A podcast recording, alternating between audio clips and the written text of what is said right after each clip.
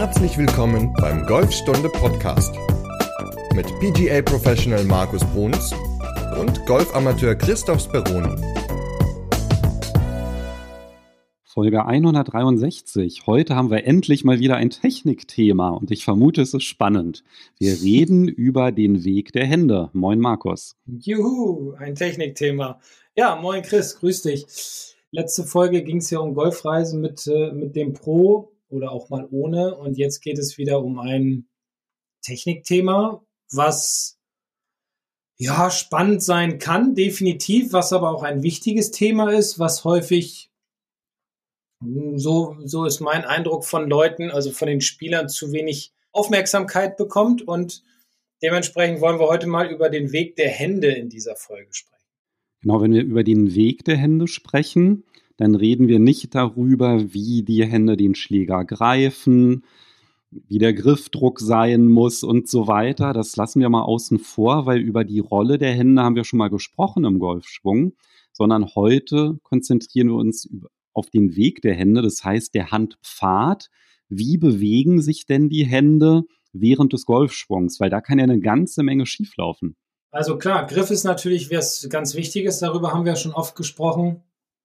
Auch wo die Hände im Setup sind und so weiter, da haben wir auch schon oft drüber gesprochen, ähm, dass die Hände ein bisschen vor dem Ball sein müssen. Aber es gibt ja auch immer mal so ein, zwei Punkte in so einer Bewegung, wo die Hände sich vielleicht nicht da bewegen, wo sie eigentlich hingehören. Und die Idee steckt eigentlich darin, dass ich mit einem, einem Schüler, der eigentlich ja, häufig zum Unterricht kommt, der hatte mich mal auf die, was heißt auf die Idee gebracht? Also die Idee ist natürlich schon gewesen, aber er hatte halt Probleme damit, seine Hände in die richtige Position zu bringen, also den richtigen Weg einzuschlagen. Und deswegen haben wir gedacht, können wir da ja auch mal ein bisschen drüber sprechen, wo müssen die Hände hin, welche Bewegungen haben sie, also auf welcher Ebene bewegen sie sich. Und deswegen ist diese Folge entstanden. Und das ist auch ein ganz wichtiger Punkt, denn die Hände führen ja unseren Schläger.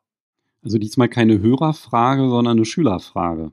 Richtig, genau. Eine Schülerfrage und ja, direkt live beim Unterricht entstanden und jetzt halt hier im Podcast. Ich hatte ja auch das Problem, also wenn man sich an die Folge erinnert, Golfpause hieß die. Als ich nämlich nach einer längeren, na, was heißt längere Pause, nach, nachdem ich nach knapp zwei Monaten wieder den Golfschläger geschwungen habe, da lag ja auch mein Hauptfehler darin, dass meine Hände den optimalen Pfad im Abschwung verlassen haben und das hat ja fatale Folgen gehabt. Ja, du hast Sockets geschlagen. Und zwar die Erklärung war ja damals, dass sich meine Hände vom Körper entfernt haben im Abschwung. Und wenn natürlich die Hände weiter weg sind vom Körper im Vergleich zur Ansprechposition, dann ist natürlich auch der Schläger weiter vorne oder weiter weg vom Körper und dann trifft man dann halt den Ball nicht mit Mitte Schlägerblatt, sondern dann halt eben mit der Ferse oder Hacke des Schlägers. Das ist ja dann halt genau der Ballkontakt, den man nicht haben will. Und da merkt man dann halt auch schon schnell, ja, welche Auswirkungen das alles haben kann. Aber vielleicht bevor wir darauf eingehen, wie sollten sich denn die Hände idealerweise bewegen? Ja, also wenn man sich das so vorstellt, dass man von, also aus der Ansprechposition heraus auf seine Hände schaut, dann sollte es auf jeden Fall sich so darstellen, dass man sich eine Art, ähm, wie soll ich das jetzt nennen, so, so, eine Art Halbkreis vorstellt, auf der sich die Hände bewegen sollen. Natürlich müssen sie auch nach oben, sie müssen ja ein bisschen über die Schultern, idealerweise, und im Durchschwung sollen sie auch ein bisschen mehr nach oben. Da kommen sie aber natürlich hin über die ganze Energie, die wir aufbauen beim Ausholen, genauso wie auch im Abschwung. Also ich glaube, eine ganz gute Vorstellung, weil bei Technikthemen müssen wir immer viel in Bildern sprechen und du kannst dir wieder sagen, ob du das verstanden hast oder nicht, dann passt es ja immer dass die Hände sich im Grunde auf einer halbkreisförmigen Bahn bewegen, um, ja, und den, den, der Schläger hängt halt mit dran und dementsprechend geht der Schläger halt mit nach oben oder nach unten oder nach vorne durch. Ich versuche das mal noch ein bisschen bildlicher zu verpacken. Gerne. Und zwar, wenn ich einen Hula-Hoop-Reifen auf den Boden legen würde und ich mich in der Ansprechposition so hinstelle, dass meine Hände genau über diesem Hula-Hoop-Reifen sind, dann würden die Hände, das hast du ja schon gesagt, in der Höhe bewegen die sich, aber die bewegen sich eigentlich immer über diesem Hula-Hoop-Reifen, der auf dem Boden liegt. Mhm. Das wäre dieser Halbkreis oder dieses Kreissegment, besser gesagt, ne, auf dem sich die Hände genau. bewegen. Und was aber vielleicht ganz, ganz wichtig ist, ist, dass die Hände natürlich auch nicht irgendwie so vorgestreckt sein sollten. Ne? Also das, da fängt es ja dann halt schon an. Also du hast ja die Ansprechposition erwähnt und da gibt es ja auch so eine ganz gute Faust- oder Handbreitenregel. Ne? Genau, also idealerweise, klar, reden wir auch oft drüber, sollten Schläger gefittet sein, damit man auch vernünftig am Ball steht. Und wenn das so ist, dass man gut am Ball steht, dann sage ich immer, es sollte so eine Handbreit Platz sein zwischen Griffende und Oberschenkel. dann hat man einen guten Abstand zum Ball und dann hat man im Grunde die Voraussetzungen für eine gute Bewegung geschaffen. Also wenn die Hände sich zu weit hochstrecken zum Beispiel, dann steht der Schlägerkopf mehr auf der Spitze, das hätte einen Einfluss auf die Bewegung. Oder wenn die Hände sehr tief sind, dass praktisch der Schlägerkopf mehr auf der Hacke steht. Das hätte natürlich auch einen Einfluss auf die Bewegung der Hände. Die würden dann zum Beispiel steiler nach oben gehen. Bei der anderen Bewegung würden sie flacher nach hinten gehen. Also das hätte ähm, einen großen Einfluss. Deswegen immer darauf achten, dass die Ansprechposition sauber ist. Denn wir wollen ja nach Möglichkeit mit null Fehlern in der Ansprechposition unseren Sprung starten. Und dazu gehört natürlich auch die richtige Position der Hände. Da gibt es ja zwei Checkpunkte. Der eine ist, den du angesprochen hast, diese Handbreite. Also Handbreite mit ausgestrecktem Daumen. Ne? Also das, dass die halt zwischen Griffende und Gürtelschnalle passt. Und gleichzeitig sollte aber auch das Griffende Richtung Gürtelschnalle zeigen. Ne? Das sind eigentlich so die beiden Sachen. Wenn die gegeben sind, dann sind auch die Hände der richtigen Position und ein weiteres Kriterium ist vielleicht auch, dass die Arme gerade runterhängen. Das ist sowohl bei den Eisen als auch beim Driver so. Richtig. Locker lang nach unten hängen lassen. Manche haben im Setup immer so ein ganz kleines bisschen das Griffende vor dem Ball. Das ist auch noch in Ordnung. Es sollte aber auf gar keinen Fall das Griffende praktisch hinter der Gürtelschnalle sein, denn das würde wieder zu, zu Fehlern führen, wenn das Griffende leicht vor dem Ball ist, dann sind die Hände ja auch ein bisschen vor der Gürtelschnalle, dann ist das in Ordnung. Das ist doch super. Damit haben wir jetzt schon die Anfangsposition definiert für unseren Pfad der Hände. Dann geht man ja im Grunde schon in die Ausholbewegung. Ja, also eigentlich kann man es relativ kurz und knapp sagen. Die Hände sollten sich immer auf der Bahn bewegen, auf der sie auch starten. Also das, ja, man muss sich das halt immer so ein bisschen, wie du gesagt hast, auf diesem Hula-Hoop-Reifen vorstellen. Also idealerweise ist es so, dass wenn wir unsere Ausholbewegung starten, dass wir diese über unseren Motor einleiten und das sind die Schultern. Weil würden wir zum Beispiel mit den Händen das Ausholen einleiten, das heißt, die Hände würden sich aus ihrer natürlichen Position heraus weiter vom Körper wegbewegen, dann kann es dazu führen, dass zu viel Winkel zum Beispiel in die Handgelenke kommt. Dann würde der Schläger zu steil hochgehen. Das ist aber häufig, also eher seltener. Häufiger ist es nämlich, dass wenn die Hände nach vorne weggehen und der Spieler dann in seine Körperrotation kommt, dass dann der Schläger noch flach wird. Und da sagen wir dann, die Hände sind vor der sogenannten Ebene und der Schläger ist da drunter. Und das wiederum kann auch ein Socket-Problem mit sich führen. Das heißt also, man sollte sich immer vorstellen, dass man äh, mit der hinteren Hand praktisch den, ja, ich habe mal zu einem gesagt, an deiner hinteren Hand ist ein Seil und das ziehe ich jetzt gerade seitlich weg. Somit, und dann kommt die Schulterrotation dazu und somit bewegen sich die Hände dann auf dieser halbkreisförmigen Bahn automatisch seitlich bis, ja, bis nach oben halt. Ne? Das heißt, das Verfolgen dieses Kreissegments oder des Hula-Hoop-Reifens, also diese Kurve, dieser, ja. die man da ähm, beschreitet mit den Händen, die wird halt durch die Schulterrotation bestimmt und nicht durch eine aktive Bewegung der Hände. Irgendwann wird sie natürlich aktiv, weil dann immer so ein bisschen Winkel damit zukommt.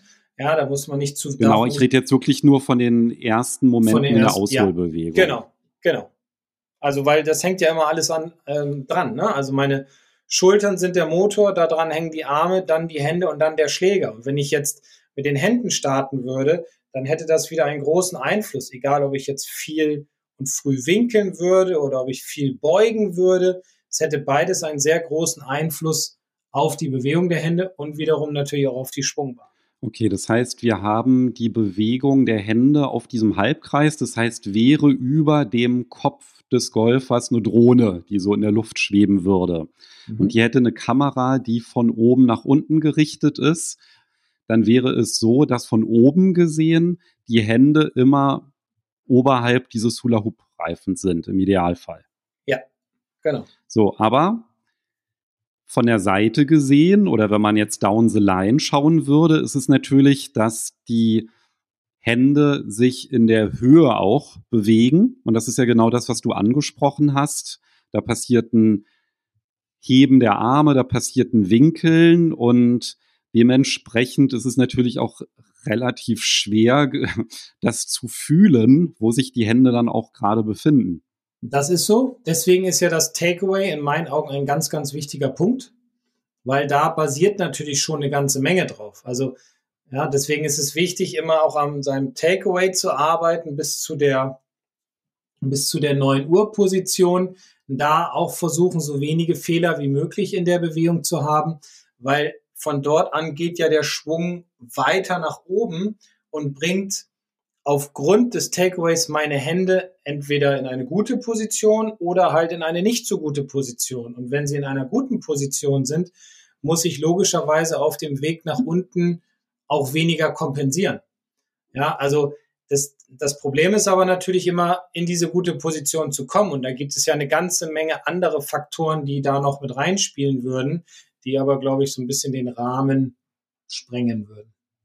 Vielleicht können wir ja nur so ein paar anschneiden. Vielleicht anhand des Beispiels, was ich jetzt auch hatte, als ich da die Hände, als sie den Pfad ver verlassen haben. Ja. Und zwar bei mir war es ja so, dass mein Takeaway war ja, glaube ich, in Ordnung. Da waren, habe ich ja auch nicht die Unterarme rotiert. Ich habe mich auch nicht weiter aufgerichtet. Das war eigentlich ganz gut. Ich habe dann halt nur den Fehler gemacht, dass ich halt meine Arme gar nicht angehoben habe. Das heißt, meine Hände sind zu weit unten geblieben beim Ausholen. Und das ist ja genau das, was du auch so angesprochen hast, diese Ausholbewegung. Wenn da sich ein Fehler einschleicht, der hat dann natürlich krasse Auswirkungen auch im Abschwung. Weil meine Hände, die waren ja dann halt so tief, dass es dann irgendwie gar nicht mehr anders ging, als die nach vorne zu bringen, die so nach außen zu werfen. Und dann hatte ich ganz, ganz schlechte Ballkontakte. Was kann denn dann noch alles so mit den Händen passieren, wenn ich diesen Pfad verlasse? Also grundsätzlich ist doch jede Art von Fehlschlag denkbar, oder? Ja, ich gucke mir gerade nebenbei nochmal dein Video an. und das Takeaway war tatsächlich gut.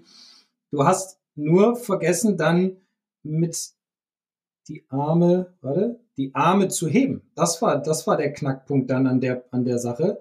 Deswegen waren deine Arme im höchsten Punkt des Ausholens zu flach, wodurch im Abschwung dann die Hände auch ein bisschen zu weit nach vorne gekommen sind.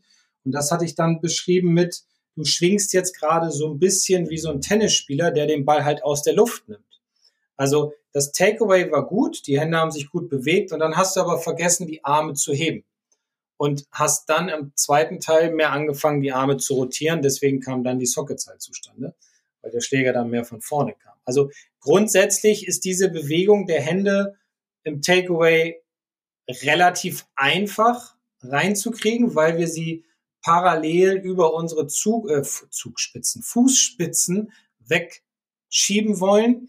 Und durch das Heben der Arme, wenn wir dann unsere Hände passiv lassen, kommen wir oben in eine sehr gute Position, die uns wiederum dazu bringt, die Hände und Arme auch wieder auf einer ähnlichen Bahn zurückzubringen, wie wir sie hochgeschwungen haben. Und das Problem ist, wenn ich jetzt beim Ausholen meine Hände von dieser Bahn löse, also im Takeaway, dann habe ich das ganz große Problem, dass sie dann auch wieder eher ja, vor der Ebene zurückkommen und ich dann den Ball gerne mal socketiere. Aber grundsätzlich hast du recht, es können, wenn die Hände sich nicht auf der richtigen Bahn bewegen, ja, können natürlich eine ganze Menge Fehlschläge passieren, wie zum Beispiel, wenn ich von außen reinschwinge, sind die Bälle gepult, also das heißt, sie gehen für einen Rechtshänder jetzt gerade nach links weg, Slice kann passieren, Hackentreffer hatten wir gesagt. Wenn sie zum Beispiel zu sehr von innen kommen, also zu eng am Körper sind, dann können Pushes passieren, ja, dann kann ich den auch so weglöffeln, also Spitzentreffer können dann passieren. Also das ist, ja, kommt immer natürlich drauf an, wie sind die anderen Bewegungen in der Bewegung dann dazu. Ja klar, also es können sich auch Fehler immer grundsätzlich gegenseitig ausgleichen. Deswegen genau. Ist das ja so komplex. Aber wenn man jetzt nur davon ausgeht, dass sich die Hände falsch bewegen, also diesen Pfad verlassen, dann ist eigentlich bis auf den Hook alles möglich, oder? Hook geht natürlich auch, wenn ich dann noch mal ein bisschen mehr kompensiere, aber die schlimmsten Ja, ja, ist meine, wenn genau. keine anderen Fehler sich einschleichen. Okay, ja, ja, genau. Also die schlimmsten sind halt wirklich Hacken und Spitzentreffer. Ähm, und das ist eigentlich immer dann, wie gesagt, wenn die Hände sich zu krass von diesem Pfad bewegen, ja. Wegbewegen. Also wirklich eine ganz zentrale Rolle. Und ich glaube auch ein Auslöser für ganz, ganz viel Frust, weil wenn nämlich wirklich diese Hacken- und Spitzentreffer zustande kommen, da ist ja wirklich das Selbstvertrauen ganz, ganz schnell weg. Ja, weil man ja auch gar nicht mehr weiß, ich meine, du hast es ja selbst, selbst erlebt, man weiß dann so gar nicht mehr, was soll ich eigentlich tun und wo müssen, wo müssen, was, was muss ich machen? Und ich hatte es gerade heute, dass mir ein, ein Online-Schüler ähm, im Online-Coaching ein Video geschickt hat und er hat den Driver die letzten Wochen haben wir viel am Driver gearbeitet und das funktioniert echt gut. Er ist sehr, sehr zufrieden damit. Und dann hat er jetzt so ein bisschen angefangen, auch andere Schläger zu probieren oder zu, zu nutzen, war auf dem Platz, hat aber nach zwei Löchern abgebrochen, weil er jeden, jeden Schlag unter 100 Meter socketiert hat. Und dann hat, dann war er total frustriert, weil er gar nicht wusste, was los ist. Dann hat er mir halt ein Video geschickt. Ja, und da war das ähnlich so wie bei dir, dass halt im Abschwung die Hände ziemlich weit, ja, so nach vorne gekommen sind, was den Schläger natürlich auch weggedrückt hat. Und das merkt man an sich, wenn man alleine ist, gar nicht. Also man merkt auch gar nicht, wo dann der Fehler so drin liegt. Und deswegen, die Hände haben eine sehr, sehr große Rolle und können halt auch zu Frust führen, definitiv. Also 70 Meter Pitch, das ist auch so etwas, was so klassische Socket-Situation für mich ist. Furchtbar. Ja, ist nichts Halbes, nichts Ganzes. Also jetzt, wenn man mal über einen Pitch spricht, ist vielleicht nur so ein Dreiviertelschwung.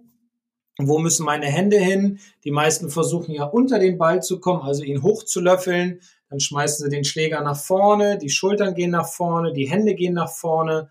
Ja, und dann kompensieren sie, und dann schaffen sie es vielleicht, dann hucken sie den Ball. Also Tendenz eines Hooks ist dann da, wenn sie es rechtzeitig schaffen, aber das ist dann halt meistens schon zu spät und dementsprechend kommt der Socket zustande. Also gerade beim Pitchen oder auch beim Chippen müssen die Hände sich auf einer ziemlich neutralen Bahn ziemlich eng am Körper bewegen, weil wir ja auch schon im Setup näher dran stehen und eigentlich gerade bei diesen halben, Dreiviertelschwung gar keine Fehler erlaubt sind. Wenn du sagst, nah am Körper, vom Gefühl ist es dann eher so, dass sich die Hände um die Oberschenkel herum dann bewegen. Ne? Das ist so vielleicht ein Orientierungspunkt. Richtig. Also eng am Körper heißt für mich immer nah am Oberschenkel äh, runterschwingen auf jeden Fall, damit der Beikontakt definitiv besser wird und weil der Schläger sich dann auf einer viel besseren Bahn. Angenommen, ich habe jetzt so Probleme mit den Händen, dass die sich irgendwo bewegen. Also ich mache vielleicht mal so eine Videoaufnahme und schaue mir das an und dann merke ich dann halt zum Beispiel, oh, tatsächlich, ich, wenn ich dann zum Beispiel die Ansprechposition mit dem Treffmoment vergleiche, das ist ja eigentlich ein ziemlich guter Indikator, dann kann ich ja da vergleichen, also ich kann ja vielleicht noch mal ganz kurz erklären, wie das Setup dafür ist. Das heißt, man nimmt sein Smartphone am besten auf ein Stativ und stellt es so auf, dass es von der Höhe auf Höhe der Hände ist. Und dass es in der Flucht oder in der Verlängerung des ausgeholten Schlägers ist im Takeaway. Also wenn der Schläger parallel zum Boden ist. Da ist dann ungefähr die Position für das Smartphone.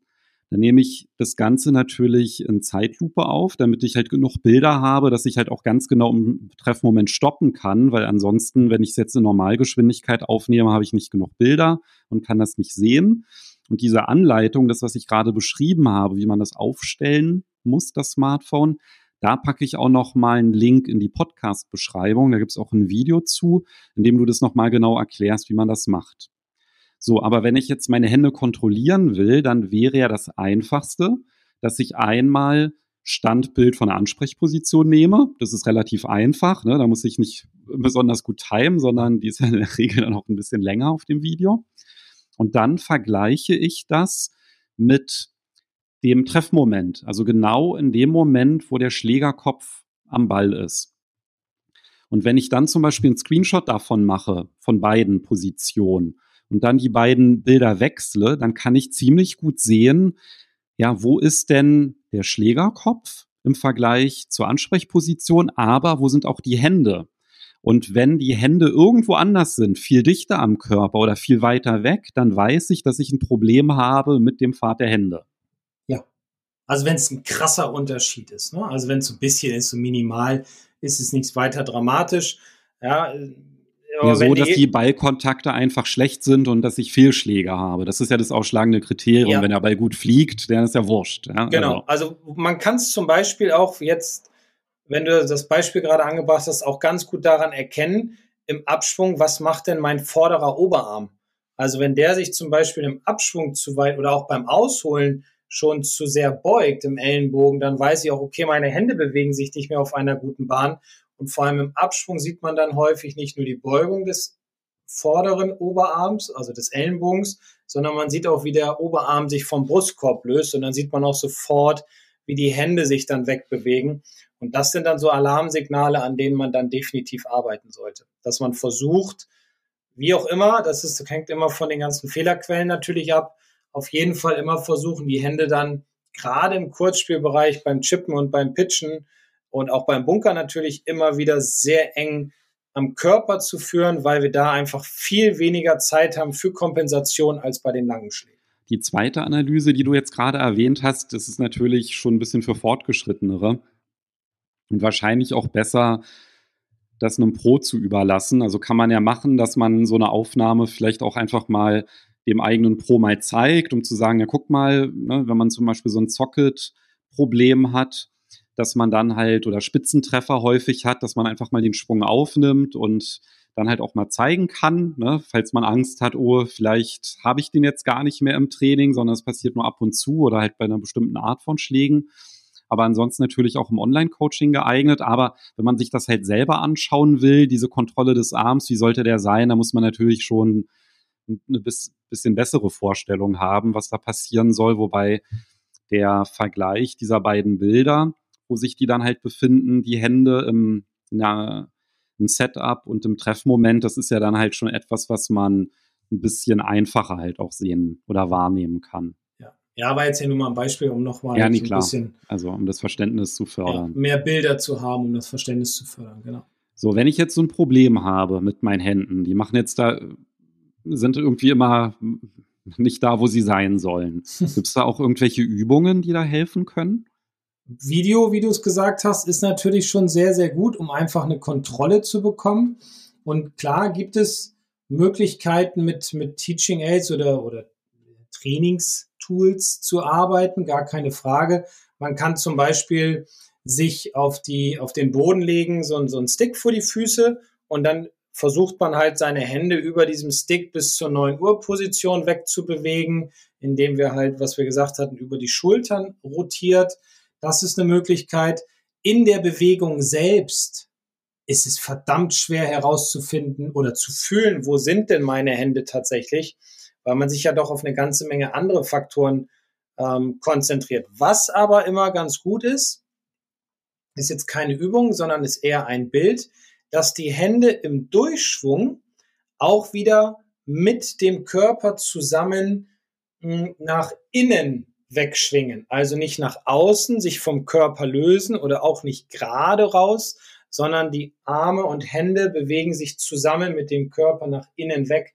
Das kann einem auch nochmal helfen, die Hände auf den richtigen Pfad von oben nach unten und dann durch den Ball hindurch zu bringen, weil wenn zum Beispiel die Hände zu weit weg sind vom Körper, können sie nicht mehr mit dem Körper nach innen wegschwingen, sondern man kompensiert dann, zieht die Arme an, die Hände bewegen sich dann meistens nach außen automatisch wieder ein kleines bisschen. Also ich glaube, das ist auch nochmal ein ganz gutes Bild, weil sich nur auf die Hände zu konzentrieren oder ein, eine, ein, ja, wie soll ich sagen, ein, ein, ein Hilfsmittel hinzustellen, geht auch, klar, aber ja, ist immer ein bisschen schwieriger, weil die Hilfsmittel müssen relativ groß sein. Man braucht zum Beispiel so einen, so einen Mikrofonständer habe ich. Da vorne habe ich so eine Poolnudel dran und den stelle ich immer auf, wenn einer mit den Händen zu weit von außen kommt. Da muss man aber natürlich die richtige Position haben, um zu sehen, wo können die Hände hin. Deswegen glaube ich, dieses Bild, dass die Hände im Durchschwung mehr mit dem Körper mit müssen, nach innen, hilft, glaube ich, ganz gut. Ich glaube auch alleine die Erkenntnis, dass das direkte der An oder das direkte Ansteuern der Hände halt schwierig wird, weil du ja diese Kette angesprochen hast.